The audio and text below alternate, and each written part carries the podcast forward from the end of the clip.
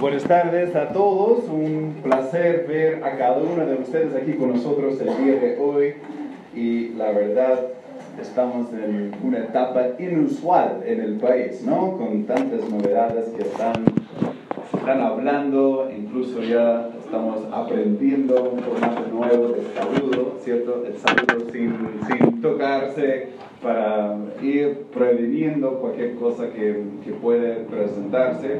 Entonces, algunos estaban saludándose del codo hoy en la mañana, entonces pensé cuando Mirko daba el momento para la bienvenida, quizás era si uno quiere dar un codazo ahí a su compañero que está ahí cerca, entonces dale nomás, puede ser, ¿no? Entonces, pero en todo eso, uno si está viendo mucho, muchas noticias, puede empezar a sentir un poco de, de ansiedad, un poco de temor, hay colegios más que están agregándose a, la, a suspender clases y, y, trabajos, algunos ya de casa, personas ya tomando, tomando alguna micro ahí, usando mascarilla y, y todo eso pensando qué, qué, podrá pasar, ¿no? Y viendo todo lo que ocurre. Y yo creo que es importante para nosotros ver algunos principios bíblicos acerca del temor y de cómo tratar el temor y de cómo manejar el, el, temor entre el corazón del Hijo de Dios. Y por si acaso, como iglesia, estaremos nosotros obviamente siguiendo las, las instrucciones, los avisos que pueden llegar del gobierno para tener, uh, para ser responsables en estos sentidos pero mientras haya la posibilidad, vamos a seguir reuniéndonos, teniendo cultos y, y todo, no dejando de, de, congregarnos, tratando de hacerlo de la mejor forma posible para sacar provecho tam, también de, del crecimiento espiritual que no debemos dejar al lado. Pero el libro de los Salmos, y hoy quiero hacer más un estudio bíblico del tema y vamos a estar viendo varios textos en varios lados de la Biblia. Tal vez no va, no va a haber tiempo para buscar cada pasaje. Si tienes allí su lápiz cerca, puedes ir anotando algunos textos. Vamos a proyectarlos acá en pantalla, Dios mediante. Pero quiero verlo de la palabra de Dios, porque como creyentes no debemos nosotros vivir en temor no debemos nosotros irnos a casa con miedo, no debemos quedarnos en la cama sin poder dormir porque estamos tan preocupados. No es lo que Dios tiene para nosotros. Entonces vamos a ver algunos textos de la Biblia que nos pueden ayudar a entender cómo manejar uh, momentos de temor. ¿Ya? El libro de Salmos, capítulo 56, vamos a comenzar la, la lectura en el versículo 3. Dice la Biblia, en el día que temo, en ti confío. Allí tenemos el texto, si no escuchas nada más en el mensaje, puedes llevarte ese, ese versículo a la casa y te va a servir. Y cualquier momento cuando entre temor, confiamos en el Señor. Porque la verdad, en el peor de los casos, hablo de mí, de mi caso para no como incomodar a ninguno, el peor de los casos, como ya no soy tan joven como antes, si algo llega, llegase a llevarme a la muerte, estoy en la presencia del Señor.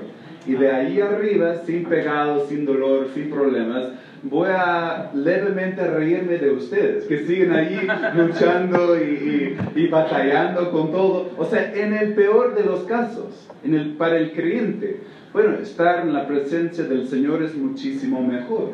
Y, y, debemos nosotros entender todo entre su contexto. Pero el momento cuando temo, en ti, Señor, en ti confío. En Dios alabaré su palabra, en Dios he confiado, no temeré. ¿Qué puede hacerme el hombre? ¿Qué puede hacerme el hombre? David en el contexto de, de escribir los salmos estaba sirviendo como rey. Y como rey entraba en batallas, en guerra. Y David normalmente salía allí con los soldados y él luchaba en la batalla allí con los soldados.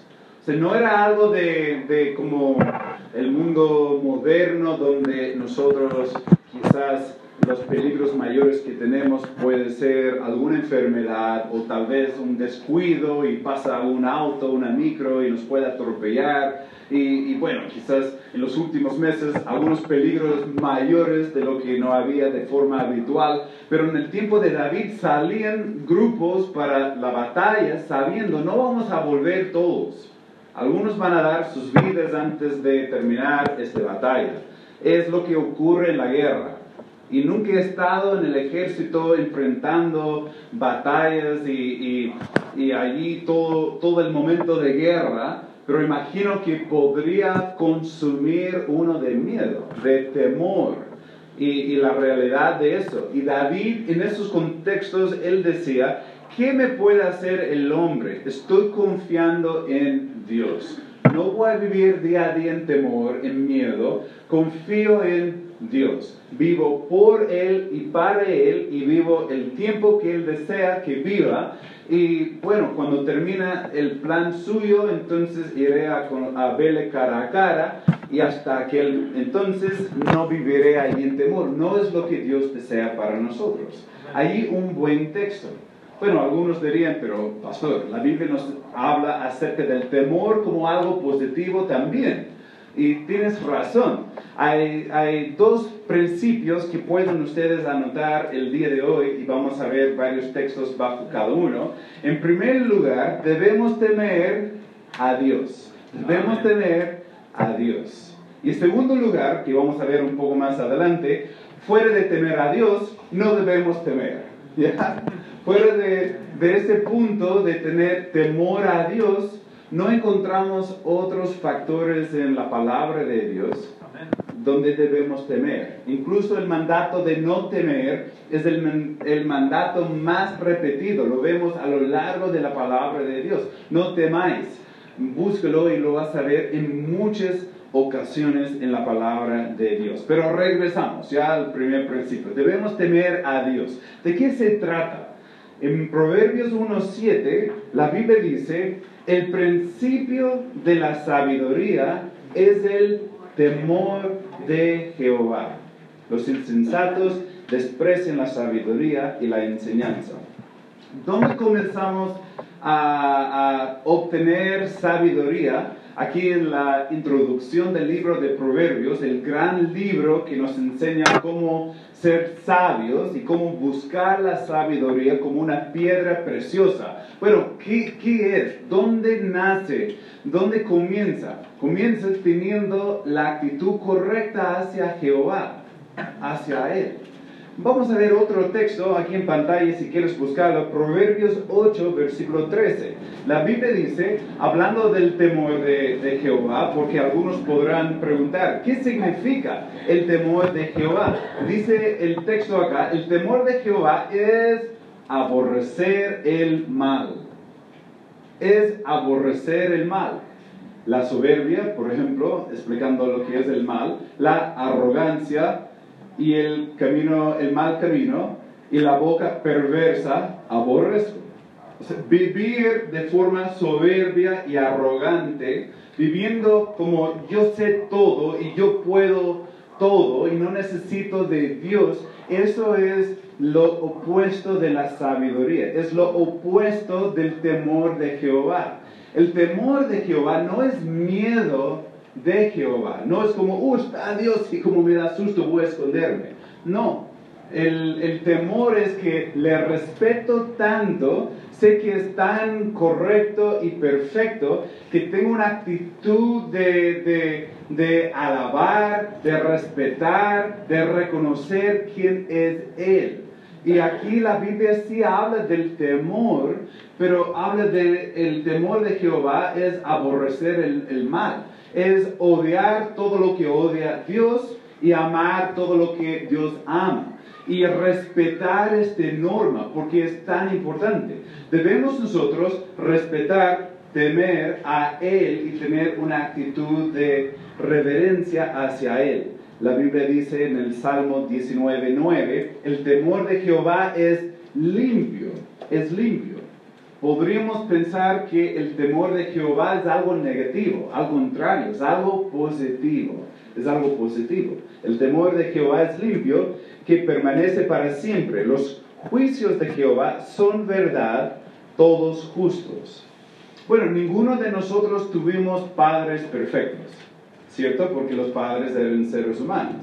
Y tal vez algunos padres nuestros siguieron pautas bíblicas más que otros, pero a veces como joven, recuerdo mi propio caso, tuve cierto temor hacia mi papá. No un temor tanto como miedo, pero temor, ah, entró mi papá, quiero como hacer las cosas como corresponde, porque mi papá era de la escuela antigua y, exigía una conducta correcta y no aguantaba falta de, cumplimiento. No sé si algunos fueron criados quizás un poco así. Entonces, ah, bueno, cuando pensamos, es difícil porque cuando comparamos con nuestros padres terrenales podemos ver quizás algunas, algunas falencias entre su forma de llevarlo a la práctica, pero nuestro Padre Celestial, Él es perfecto y nos ama y hace todo correcto. Nunca abusa de su autoridad ni poder, nos ama, pero sí Él desea lo mejor para nosotros. Debe haber una actitud de temor hacia Él, respeto hacia Él. ¿Ok? Ahora, donde quiero ah, detenernos más, el segundo principio, fuera de temer a Dios, no debemos nosotros temer. No debemos nosotros temer. Quizás dirías, es fácil decirlo, pastor, pero quiero ver Biblia. Bueno, gracias por pedirme Biblia porque quiero mostrarles textos de la Biblia. Vamos a ir viendo algunos en pantalla por falta de tiempo para buscarlos todos, pero nos va a ayudar meditar un poco en eso. Primero de Timoteo 1.7, la Biblia dice, Pablo está, ah, perdón, segundo de Timoteo 1.7. Ah, Pablo está hablando aquí a Timoteo y le da una una enseñanza bien importante. Timoteo aparentemente era más joven, era un poquito, temeroso, quizás le faltaba el carácter para enfrentar todos los desafíos del ministerio. Y ahora Pablo, como el predicador, el pastor más antiguo de edad y tiempo en el ministerio, le manda una carta y le dice, porque no nos ha dado Dios espíritu de cobardía y hay cobardía, temor, miedo. No nos ha dado tal espíritu de Dios. No es lo que Dios desea para nosotros. El temor, la cobardía, ¿viene de Dios o no viene de Dios? No viene de Dios. No es del espíritu que Él nos ha dado a nosotros. Si estamos andando con Él, viviendo una vida cristiana victoriosa, no, no, no debemos tener, tal, tal vida no se mezcla con el temor. No se puede. No estamos viviendo en fe, como vimos nosotros en el primer texto del mensaje, y temor a la vez. Cuando entramos en el temor, cuando entramos en la ansiedad, cuando entramos en, en todo eso, salimos de la fe, dejamos de vivir por fe. Y cuando comenzamos a vivir por fe, si puedes imaginar una línea, por un lado está el temor, la ansiedad y por otro lado la fe, tú puedes elegir en qué lado estar, pero no puedes estar en los dos lados. Y cuando vivo por fe, por ende no, no tengo temor y ansiedad. Cuando siento ansiedad y fe, bueno, como crucé la línea, debo recordarme de los principios bíblicos para regresar a la fe. Como vimos la semana pasada, cuando entra la tentación, la tentación en este caso de dudar de Dios, de, sentirnos preocupados y, y, el miedo, cuando sentimos tal cosa, debemos hacer lo que hizo Jesús. ¿Qué hizo Jesús frente a la tentación? Él dijo, escrito está. ¿Se, ¿Se, acuerdan? ¿Cierto? Entonces, ¿qué debemos nosotros hacer? Buscar textos como este texto y decir, no, no, no, escrito está porque no nos ha dado Dios espíritu de cobardía, sino de poder, de amor y de dominio propio. Nos ha dado espíritu de poder, ya fuerza, lo opuesto de falta de fuerza. Tal vez en esta circunstancia, como muchas, tal vez la capacidad de resolver alguna situación está fuera de nuestras manos. Y, y nos sentimos un poquito ah, débiles porque no sabemos cómo resolver algún problema o no tenemos la capacidad de resolverlo. Tenemos que confiar en Dios. Pero el espíritu, la actitud que tenemos, que Dios nos ha dado, es una de poder, de amor y de dominio propio. Otro texto en la Biblia, la Biblia dice en Hebreos 2.15, 2.15, y librar a todos los que por el temor de la muerte estaban durante toda la vida sujetos a servidumbre.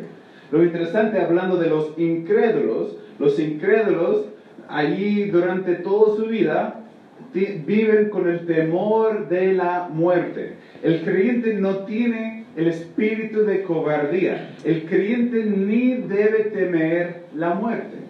Los incrédulos a veces andan como esclavos de su temor toda la vida. Y están allí pensando, uff, ¿qué va a pasar? No quiero morir, no quiero, no puedo. Pero para el creyente, aún allí perdimos el miedo. Bueno, no quisiera morir el día de hoy, creo que Dios uh, tiene un, un plan y, y, no ha terminado conmigo. Tengo seres queridos que quisiera seguir participando con ellos. Sin embargo, para el creyente debes cambiar tu forma de pensar. La muerte no es el fin y la muerte ni es lo peor.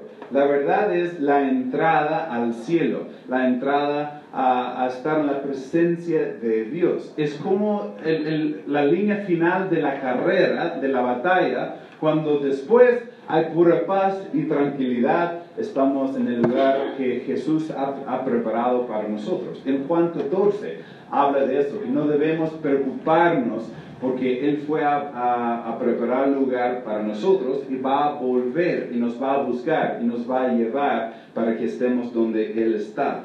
Entonces, date cuenta, fuera de temer a Dios, no debemos nosotros temer. El siguiente texto que podemos considerar, Mateo 10, versículo 28. Mateo 10, 28, la Biblia dice, y no temáis a los que matan el cuerpo, mas el alma no pueden matar. Temed más bien a aquel que puede destruir el alma y el cuerpo en el infierno. Puedes tener temor eh, de, de, no poner la fe en Cristo y de morir sin Cristo. Si nunca has puesto tu fe en Cristo, eso te debe causar temor. Pero si eres un creyente, bueno, no, no tenemos tal temor ya en nuestras vidas porque tenemos la, la, salvación eterna, como la Biblia nos enseña. Pero dice en la primera parte, ni debemos temer a los que maten el cuerpo a los enemigos que podrán entrar y destruirnos, enemigos en una guerra o enemigos en alguna enfermedad. Debemos protegernos, cuidarnos, andar bien, pero temer no es el plan de Dios. Amén. Amén. Si vas viendo las noticias, puedes llegar a la otra conclusión, pero ten cuidado de mantener el pensamiento bíblico en todo. La esperanza nuestra está en Cristo y no vivimos nosotros en temor. Vamos a ver otro texto, porque quizás están siendo convencidos, pero falta un poco más, ¿no? Vamos a seguir agregando más textos. Lucas 21, versículo 26. La Biblia dice, desfalleciendo los hombres por el temor y la expectación de las cosas que sobrevendrán en la tierra, porque las potencias de los cielos serán conmovidos. En los últimos tiempos, el contexto del pasaje, los incrédulos serán controlados por el temor. ¿Ya? Ahí la Biblia habla, desfalleciendo los hombres por el temor.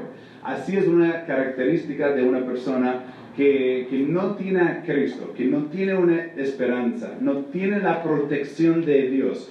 Son indefensos, sin Dios. Están esperando nomás la muerte física y después la muerte espiritual, la separación de Dios para toda la eternidad.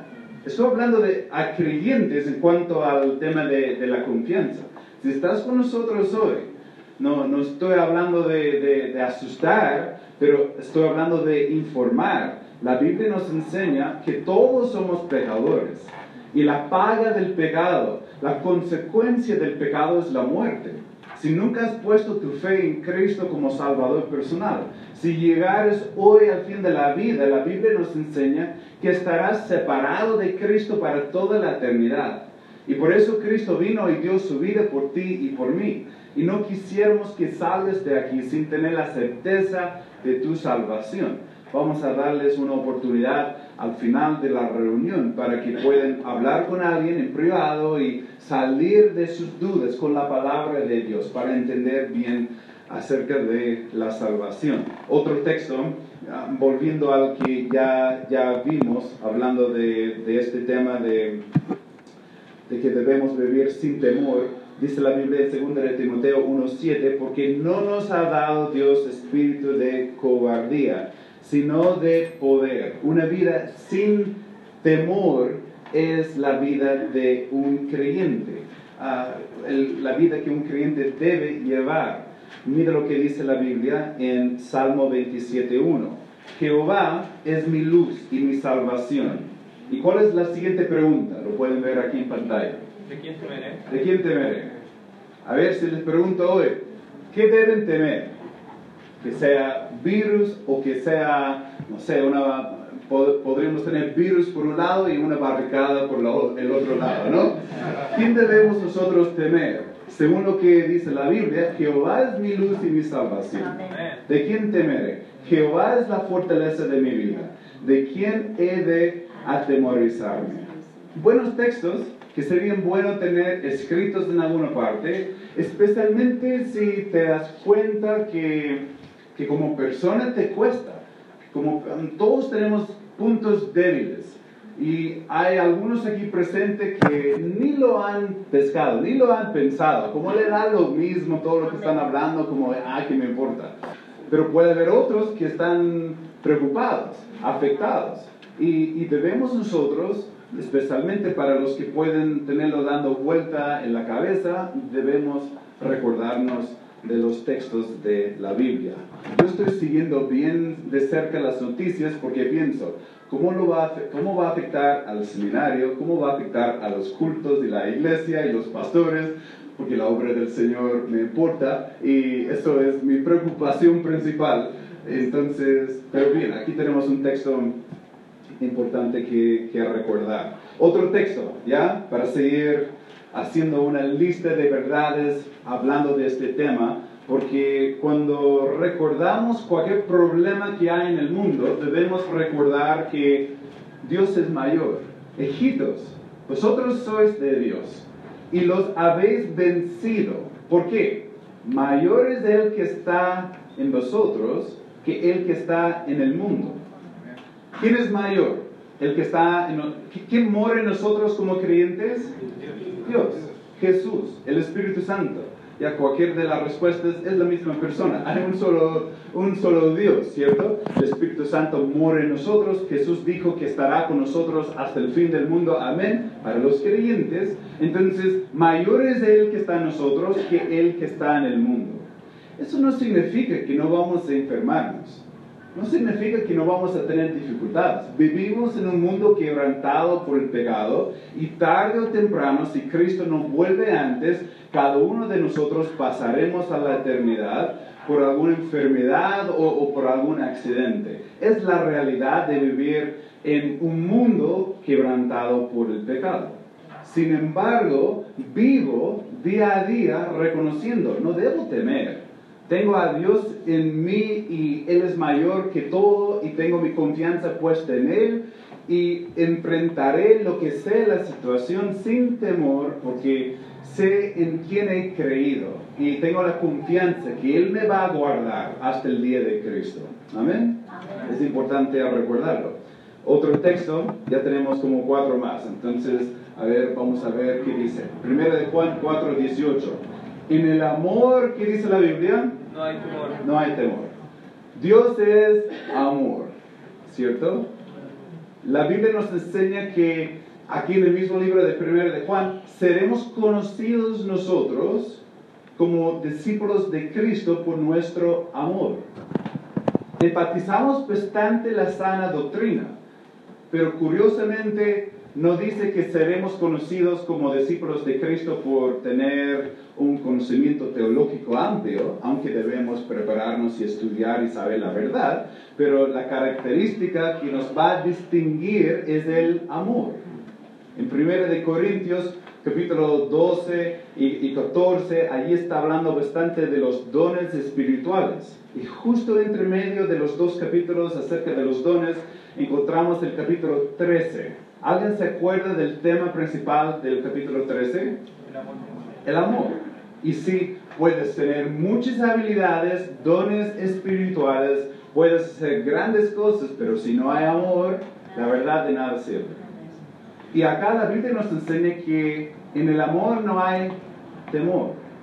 Cuando amamos a Dios, cuando sentimos el amor de Dios hacia nosotros, cuando reconocemos que Él nos ama, cuando amamos a otros en estos momentos y nos preocupamos de servir y no tanto de ser servido, allí uno puede también perder el temor y vivir en el amor. Un buen principio. Dios siendo el ejemplo de eso para nosotros. La última parte del versículo uh, de 2 de Timoteo, que hemos visto un par de veces, fíjense lo que dice, porque no nos ha dado Dios espíritu de cobardía, sino de poder, de amor. ¿Y cuál es la última parte? De dominio propio.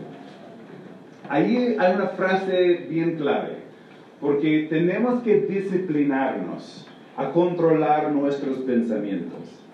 ¿cierto? La Biblia nos enseña en Filipenses 4.8 que debemos en esto pensar todo lo que es lo verdadero, lo justo, y, da una lista larga, ¿no? En esto pensar. Y acá la Biblia dice que Dios no nos ha dado un espíritu de cobardía, sino por el otro lado, nos ha dado un espíritu de poder, de amor y de dominio propio, dominio propio. La capacidad allí de de dominarnos. Cuando hablamos del fruto del Espíritu Santo, ¿alguien se acuerda del último de la lista? Algunos de los que... Templanza. ¿Quién lo dijo? Templanza. ¿Y aquí es templanza? Dominio propio. El Espíritu Santo produce a nosotros autocontrol.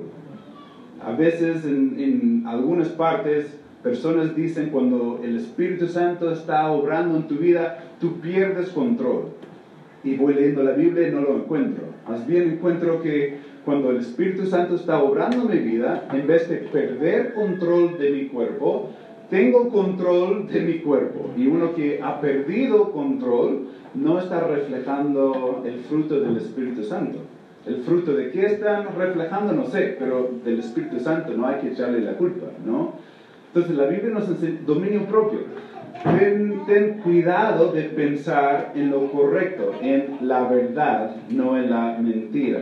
La Biblia dice en Proverbios 28.1, acá hablando de la mente disciplinada, dice la Biblia, huye el impío sin que nadie le lo persiga, mas el justo está confiado como un león.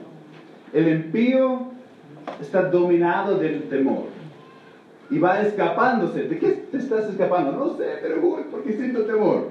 Está como corriendo ahí. Quizás físicamente no lo hacemos, pero emocionalmente podremos pasar largos ratos, largos días allí tan preocupado y debemos más bien, el justo está confiado como un león, no como uno que está escapándose, no como el león que está con todo su su ah, fuerza y, confianza.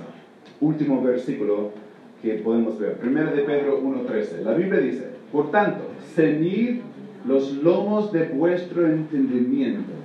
¿Qué quiere decir ceñid los lomos de vuestro entendimiento? En los días de, de la Biblia, muchos usaban túnicas, era la ropa, a veces había una túnica externa y otro más interna, pero al momento de trabajar, o al momento de entrar en la batalla, usaban como una soga para como atar todo y dejar unos shorts. Y ahí los lomos estaban ceñidos. Y la Biblia usa el ejemplo que nosotros como creyentes no debemos andar tan relajados, sino debemos nosotros estar en modo de trabajo o en modo de batalla. Y usa la ilustración que cualquier del primer siglo hubiese entendido. Pero acá dice que no solamente debemos preparar de forma corporal, no debemos estar listos a enfrentar lo que sea, pero dice los lomos de, de vuestro entendimiento, de vuestra mente.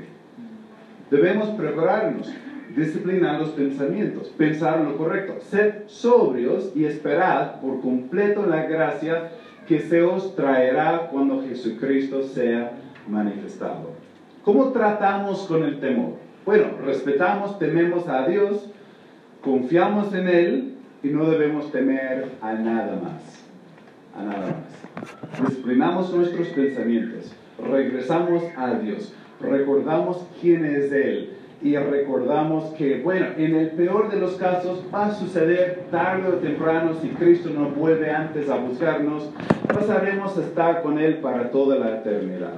Y por mientras, aprovechamos de esos momentos para compartir la esperanza verdadera de Cristo con otros. Amén.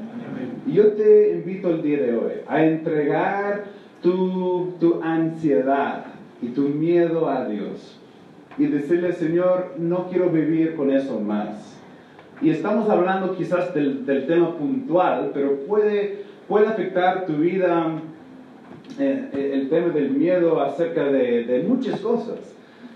Dios no desea eso para nosotros. Amén. Debemos nosotros vivir como un creyente, es el propósito que Él tiene para nosotros. Y si nunca has puesto tu fe en Cristo, hoy debe ser el día.